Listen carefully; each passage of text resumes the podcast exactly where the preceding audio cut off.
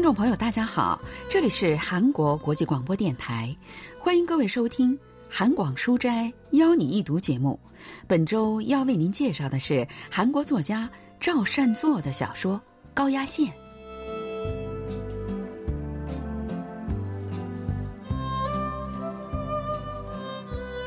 作为一名工薪族，经过十一年的努力，终于拥有了自己的房子。这种激动之情简直无法用语言和文字来表述。为了积攒筹措这笔共计一百三十万韩元的巨款，我们经历了太多的波折和苦难。用妻子的话说，甚至都不想再去回忆起那段时光。我们真的得这样过日子吗？这样难道也算是生活吗？妻子的脸上总是带着愁苦的表情。赵善作的小说《高压线》发表于一九七四年，主人公是一名三十多岁的工薪族，和妻子育有两儿两女。虽然家境拮据，但为了能够拥有属于自己的房子，他非常努力的一点儿一点儿的攒钱。他的妻子也是个勤俭到骨子里的女人，甚至会捡来掉在澡堂地板上的肥皂碎块来使用。实际上，妻子也许比我更能体会到辗转于出租房的委屈和伤感，所以她一次又一次的痛下决心要买自己的房子，而我也无法对此视而不见。夫妻二人在东大门区既激动的一座韩屋的门房里开始了新婚生活。当时的房租按传世租法是三十万韩元。经过十一年的省吃俭用，他们终于攒下了一百三十万韩元。虽然对夫妻二人来说这是一笔巨款，但想要买房却是远远不够。妻子劝主人公还是去房屋中介打听一下。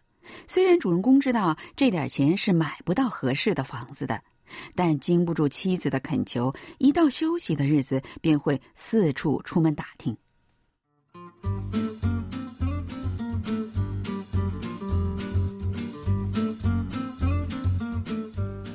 我的工作地点在东大门附近，所以我把东大门内外坐公交车可以到达的地方都跑了个遍：李门洞、石串洞、中和洞、望优洞，还有上凤洞、面目洞、中古洞、华阳洞和九夷洞、千户洞等。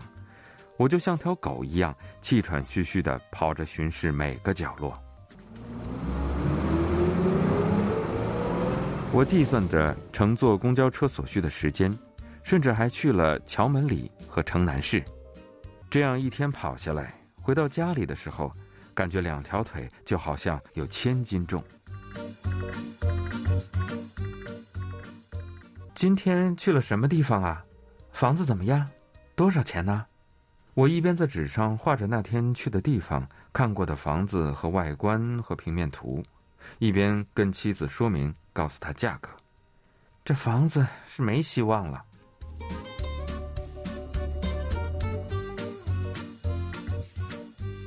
价格不合适的房子，蜂窝煤工厂旁边的房子，盖在堤坝边雨季时说不定会被淹的房子，摇摇欲坠的房子，墙壁发霉的房子，铁道边的房子，北向的房子，山坡上胡同尽头的房子。对这些有着明显缺点的房子，妻子总是会很果断的摇头。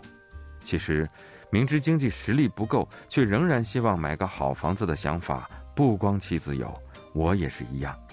所以，我也常常会对自己看过的房子所具有的缺点多说几句。那房子别的都不错，但进去的时候胡同太窄了，估计连小推车都进不去。那房子就算了吧。想用有限的钱买到合心意的房子，并不是一件容易的事情。文学评论家全少英介绍说：“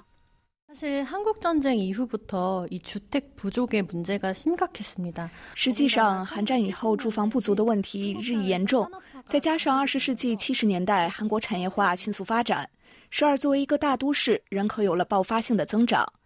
虽然大家都想拥有自己的房子，在首尔扎根下来。”但大部分人仍然只能忍受着租房的辛酸，辗转于一个又一个的出租房之间。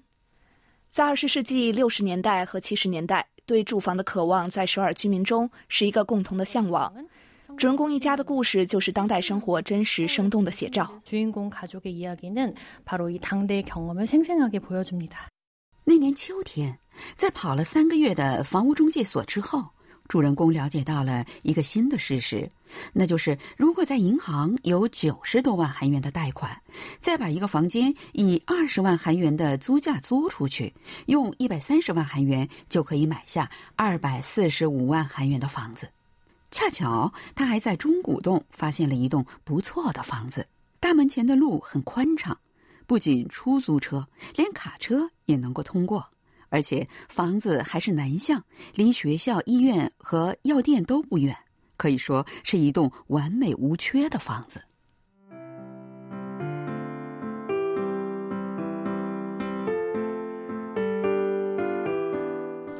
房子跟我的经济实力和我家的生活水平正合适，占地面积三十四平，使用面积十九平，一共四间房，其中一间自带厨房。正好可以租给别人，而且厨房是传统式的，可以用供暖的蜂窝煤来做饭。这对负担不起立式煤气炉和单独暖气的我们来说，再合适不过了。最值得庆幸的是，这房子正好在住宅银行有九十万韩元的贷款。中古洞的这栋房子要价二百七十万韩元，主人公想让做中介的大爷跟房主再讨讨价。但老爷子说死不肯。哎呀，我说你这个人，那房子已经是最便宜的价格了。上次有个在那边变电站上班的技师，缠着我要便宜到两百五十万韩元，结果说了半天也没成，所以他也没买。要是那个价格的话，这买卖就成了。你看，你不是说不能再便宜了吗？中介大爷还说。跟这个地区的房价相比，这房子要算是不贵的了。不过话虽然这么说，我总感觉他有什么事情瞒着我。他眼神飘忽，视线似乎总是在回避什么，看起来有点可疑。妻子听了我给他讲那栋房子的情况之后，马上就变得十分兴奋。我们打算第二天全家一起去看房，然后到附近的儿童公园玩一玩。第二天。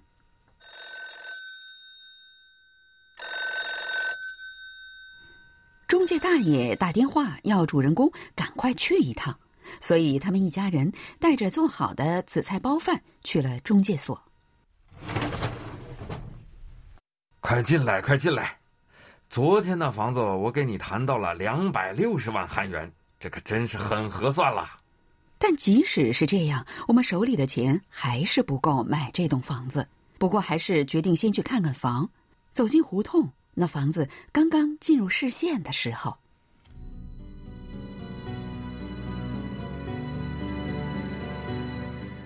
就在那时，我无意中抬起头，却看到了那东西——高压线。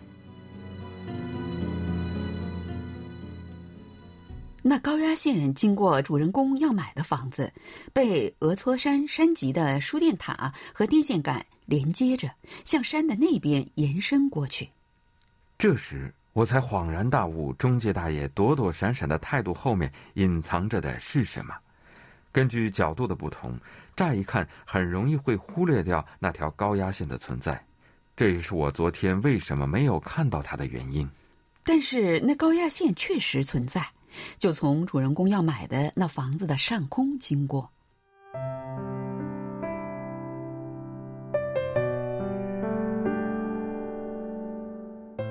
妻子好像一点儿都没有发现，我也不忍心把这件事告诉她，她只是满眼爱意的看着开心无比、一边走一边叽叽喳喳的孩子们。走进院子后，我马上抬头向上看，那巴掌大的天空被六七段高压线割得四分五裂，我的心一下子陷入了悲伤之中。但是妻子和孩子们并没有注意到我的异常。他们都高高兴兴的跟着中介大爷上了台阶，进去看房间和阁楼了。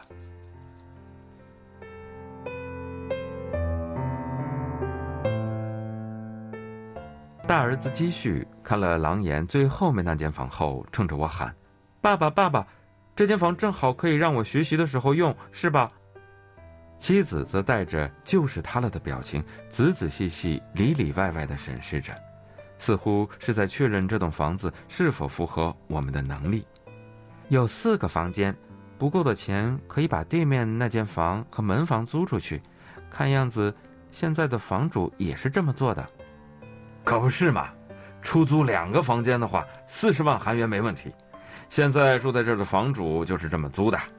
妻子听了中介大爷的话后，点点头，然后抬起下巴对我说：“这样的话，咱们肯定会有些不方便，是吧？”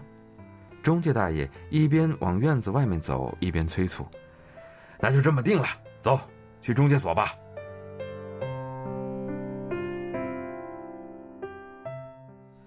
主人公走出院子的时候，又瞟了一眼高压线。他让妻子和孩子们先去儿童公园玩，然后质问中介大爷：“高压线就从房屋顶上经过呀？”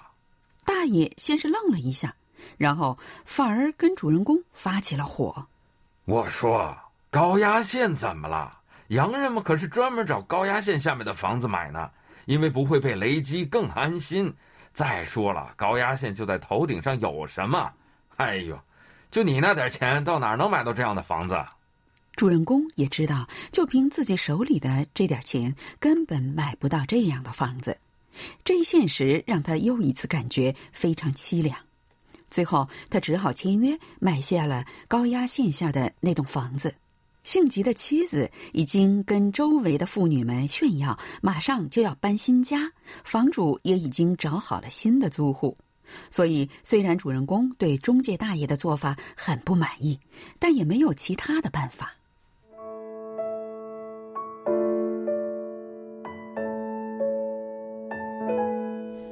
签约买下房子以后，我下决心改变想法。连这样的房子都没有，不得不辗转于出租房的人还多的是。虽然是在高压线下面，但对比一下雨就被淹成一片汪洋的堤坝房。累得气都喘不过来才爬得上去的山坡房，还有那些能看得到公共墓地让人心情不好的房子来说，房顶有高压线经过也算不了什么，对生活也没有任何妨碍。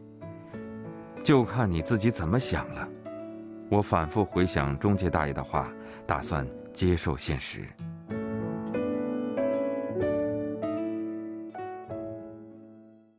主人公把两个房屋租了出去，补上了不够的房款，一家人开始慢慢的适应新家的生活。妻子说：“她要好好的享受之前在出租房无法享受到的东西。大儿子积蓄有了书房，孩子们也可以在房廊地板上趴着做作业了。虽然不知道妻子和孩子们是否知道高压线的存在，但他们谁都没有表露出来。”一切似乎都在顺利的运转着，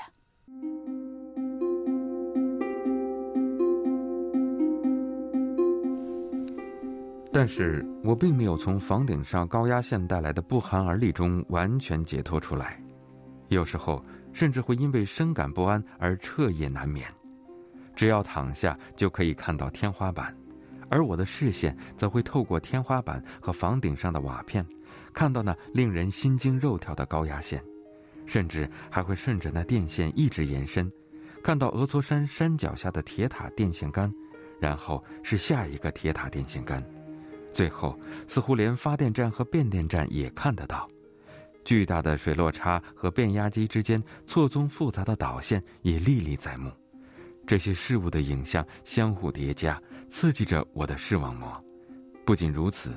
连巨大的水滴落下的声音也听得到。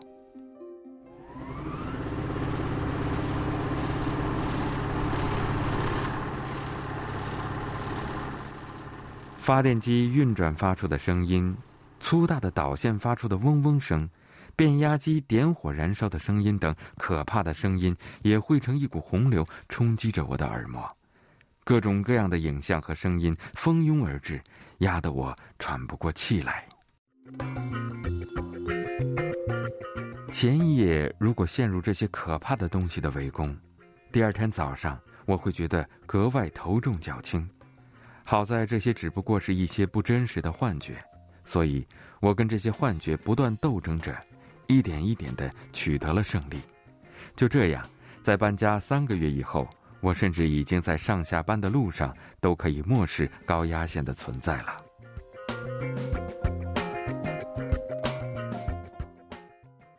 故事发生在第二年的春天，在高压线经过的干线道路附近。一个小男孩在一座四层建筑的楼顶上触电身亡，而这座小楼的上空高压线格外的多。哎，真倒霉！我们怎么也偏偏搬到了高压线下面？积蓄回到家里以后，一边嘟嘟囔囔的，一边说：“那孩子是自己班的同学。”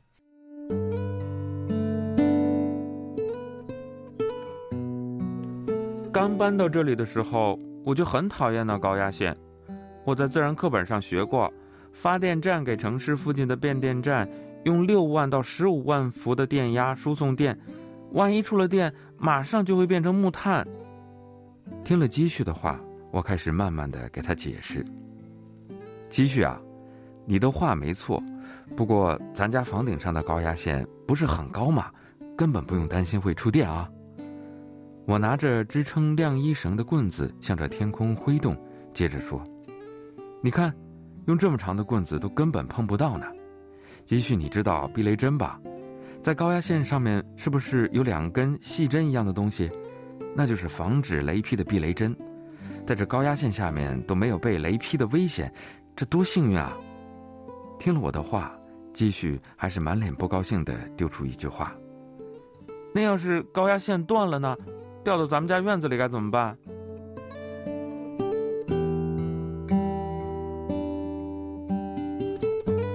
那天晚上，妻子躺在我的身边，轻声对我说：“像你这么周密谨慎的人，怎么连高压线都没看到呢？”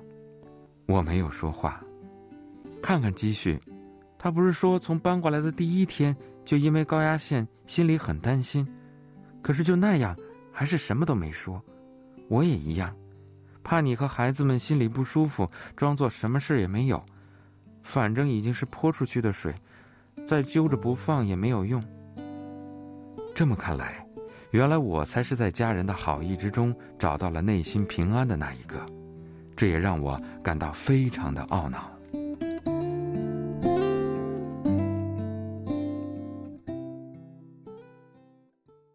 第二天是星期天，主人公吃过早饭，悄悄的出了门，去了房屋中介所。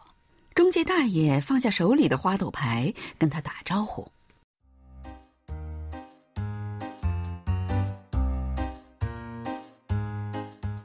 哎，快进来，有什么事儿吗？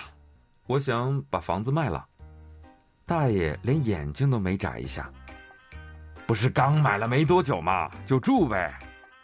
实在是不能不卖了。是吗？”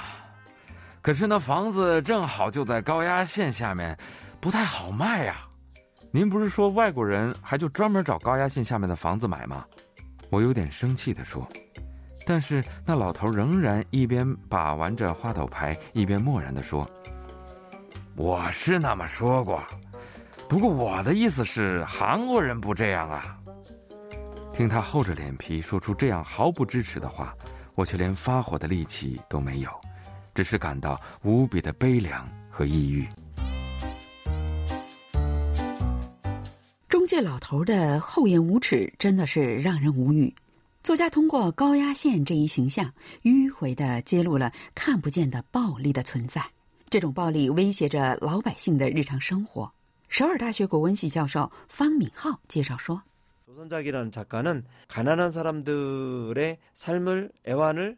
作家赵善作将穷人的悲欢刻画的淋漓尽致，并且将现实给他们带来的生活危机也赤裸裸的揭露了出来。小说中的高压线也富有极强的象征色彩。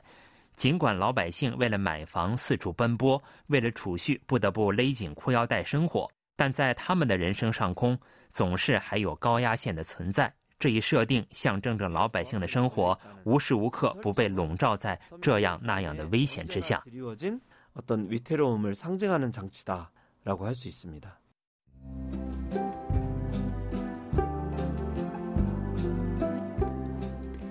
听众朋友我们在今天的韩广书斋邀你一读节目当中为您介绍了赵善作的小说高压线。今天的节目是由立新跟小南为您播送的。今天的韩国国际广播电台一个小时的中国语节目也就全部播送完了，感谢您的收听，再会。